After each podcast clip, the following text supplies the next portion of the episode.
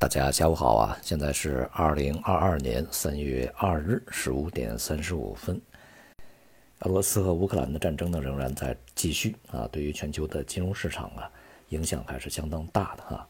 不过呢，对于不同区域和不同资产呢，它的影响是不同的啊，区别还是很大。那么，由于欧洲啊在事件发生的中心，所以说啊，以股市来看呢，这个欧洲股市在这段时间下跌的幅度是非常大的啊。但是呢，对于亚洲而言呢，由于远离整个事件中心。那么因此呢，这个这一段时间以来啊，整个亚洲股市的波动呢，并不是特别的猛烈。那么在这个过程中啊，这个尤其是以中国的 A 股，那么似乎呢和其他的市场呢，走出一个相对啊比较独立的行情啊，对这样的一个战争呢，具有相对的一个免疫能力啊。这种状态啊，从当前的形势上来看啊，还是有望持续的。也就是中国股市呢，可能会在未来一段时间呢。明显的较其他股市呢会稳定的多啊。俄罗斯和乌克兰啊，它的这个谈判呢，在这段时间也是一波三折啊。现在泽连斯基要求这个俄罗斯你停止炮击以后，我再跟你谈啊。那么对于这个现在的局面呢，各方的态度显然是不同的。像美国呢，他是最不希望这个战争停下来啊，他希望继续打下去。这样的话呢，会使美国啊，他的利益最大化啊。当然，欧洲呢是不希望这个继续打下去的啊，希望尽快的停止。但是啊，呃，由于俄罗斯没有能够达到自己的目标啊，同时呢，美国在后面煽风点火，所以说这个也很难啊，符合这个欧洲的意愿。而对于这个俄罗斯来讲呢，它势必要达到目的以后才会收手啊。直到乌克兰啊，以及它背后的北约呢，这个面对现实，也就是面对俄罗斯这个最终把握局面的一个现实啊，那个时候呢才会坐下来谈，因为那个时候呢，对方啊才有可能去接受他这些条件。而对于乌克兰而言呢，就要看泽连斯基啊啊是不是能够顶得住啊。他一方面呢是要求这个欧洲啊让他去加入这个欧盟，那么另外一方面呢。虽然他已经意识到现在加入北约基本上是不可能的啊，那么但是呢，他仍然是没有放弃一点希望。他说呢，即便我们不能加入北约啊，呃，也要给乌克兰一个从法律上面啊有这个保障的一个安全方面的一个保障啊，使这个乌克兰处于安全的一个形势，这就很矛盾啊。呃，其实呢，从欧洲方面呢，不管乌克兰是加入这个欧盟还是加入北约，恐怕。都不是一个短期之内就能完成的事儿，甚至呢，在未来可能就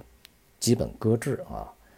而乌克兰要求的对他的一个这个有法律啊地位的一个呃保安全保障呢，几乎也是无法完成啊。如果是以北约的这个呃成员国来出面保障他，那么他首先应该前提是北约成员国才可以啊，不是北约成员国。那么，对于他的这个安全保障，就意味着北约要为他的安全去动武啊，所以说这个基本上是没有可能性啊。那么，如果是拿到联合国去，这个从这个层面去要求一个保障的话，那么也是行不通的啊。最终，因为这个俄罗斯会一票否决的，所以呢，泽连斯基啊，无非是向西方、向欧洲、向美国、向北约要更多的条件、更多的援助、更多的支持而已啊。或许呢，也是表明一种态度啊。如果你们再不强有力的支持我啊，恐怕我就要去投降了啊。因为在第一次，这个泽连斯基在电视台里面啊，几乎是哭着说啊，我们这个西方什么都不帮我们啊，而且我们不怕和这个俄罗斯谈判，而且我们不怕和他们谈中立问题啊。其实也是这个威胁呃北约啊，如果你再不帮我，立刻就投降啊。现在其实这个。呃，泽连斯基就看他能够撑多久，也取决于俄罗斯他的这个军事的部署啊，是否能够在短期里面奏效啊。当然，俄罗斯是希望速战速决啊。现在看起来呢，还是需要这个进行一些战术调整，恐怕才能够达到他们的目的啊。不管怎么样吧，我们密切观察这个整个战争的走向啊。呃，当然，西方是希望将乌克兰变成第二个阿富汗的啊。乌克兰本身他也不希望这个长期陷入战争，但是西方希望他长期陷入战争啊，就看这个乌克兰是否能和俄罗斯共同努力让这个战争尽快结束，这也是个最大的问题。双方的这个冲突啊，呃，对于整个全球的市场影响最为直接的，其实就是这个粮食啊，因为乌克兰和俄罗斯都是全球小麦供应啊非常大的一个国家，所以说对于这个粮价的影响是很大的。但是呢，这个从全球市场的层面来看呢，尤其是一些发达国家啊，他们所关注的呢，这个是能源啊，也就是原油和天然气，呃，是否会出现问题？目前从整个的价格波动的情况来看呢，似乎啊，并没有实质影响天然气和这个石油的这个运输啊。因为天然气价格呢，现在虽然有波动，但是并不大，也还没有呃超过前面这个比较极端的一些价格。而石油价格呢，这原油价格它的上涨啊，即便没有俄乌冲突，在这个欧佩克加增产比较缓慢，而全球呢这个需求和供给啊仍然出现呃比较强的这种这个错位的情况下呢，市场在之前也已经预期啊油价有可能会上升到一百以上，甚至一百一、一百二或者更高一百三啊都有这种预期，所以目前的水平呢也没有说这个。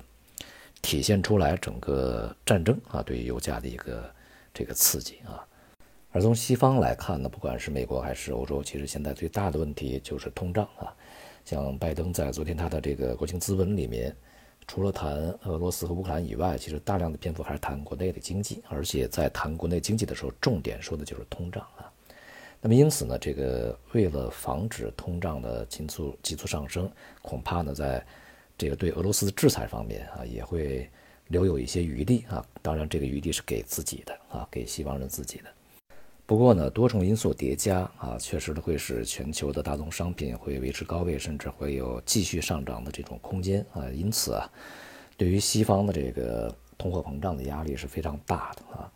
未来呢，我们预估这个西方的经济会陷入比较大的麻烦啊。这个大麻烦在今年的。下半年预计会有明显的这个反应啊，不排除啊，呃，由于一系列的问题，会在最近几年吧，再一次导致一个经济的这个危机或者是大衰退出现啊。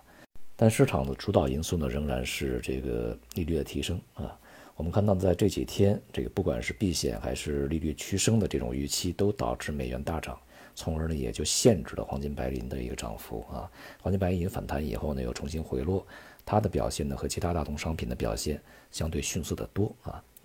而从中国本身这个股市的行业板块上来看呢，在今天它的表现比较良好的板板块就非常具有代表性啊。比如说像石油的这个呃服务的工程啊、设备啊、油服工程设备。那么以及航运港口啊，还有其他像中药等等吧，涨幅都不错啊。油服工程设备呢，是我们在今年年初啊就部署的这个重点关注的行业板块之一啊。呃，不过呢，当时我们的这个理由呢是油价会上涨啊，并没有预期到今天的呃这个俄乌战争啊。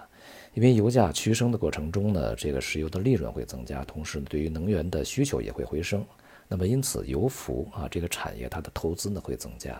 呃，因此它这个上涨呢还是一个有它基本面的一个支持的，并不是一个这个突然来的一个事情啊。当然，在未来这个行业板块的发展呢，呃，和油价会有比较大的关系，尤其是在这个上涨一段时间以后啊，盘中的一些表现，一些阶段性的表现呢，一定会和油价相息息相关。所以呢，对于这个行业板块在未来的操作呢，还是要重点关注油价的表现啊。不过呢，在呃下方已经建立头寸的，现在就是可以相对比较安稳的啊，这个看它上涨啊，看它涨到什么地方。航运板块呢，由于啊俄乌冲突啊，呃它的一个紧张局势啊，会使这个海上运输可能会受到一些影响，并且呢推高运运价啊，所以说对它这个板块的支撑呢还是有的啊。不过呢，由于这个俄乌之间的冲突主要在陆地进行，同时呢从海上来看呢，只要北约的这个舰船。不去进入波罗的海或者说黑海啊，那么这项的话呢，就冲突扩大的可能性就不是说特别高啊，而且呢，乌克兰在海上的这个实力呢也是不行的啊，所以说，呃，在未来呢，究竟能够对于这个板块的支撑会持续多长时间？啊，是一个未知数啊，是一个问号，所以，呃，可能呢还是需要这个谨慎的对待它未来的一个上升空间的啊。而医药呢，我们也在内部啊，这个讨论它的这个现在是有机会的啊，这个机会呢是一个反弹，之前跌的比较多啊，现在在反弹，所以我们在接下来的这一段时一段时间里面，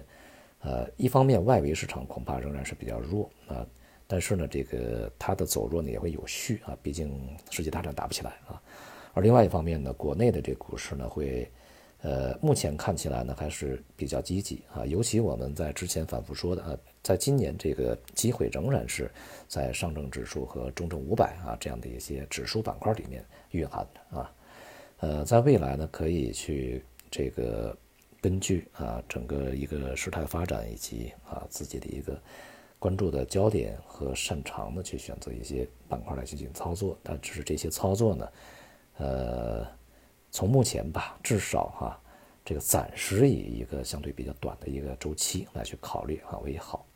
好，今天就到这里，谢谢大家。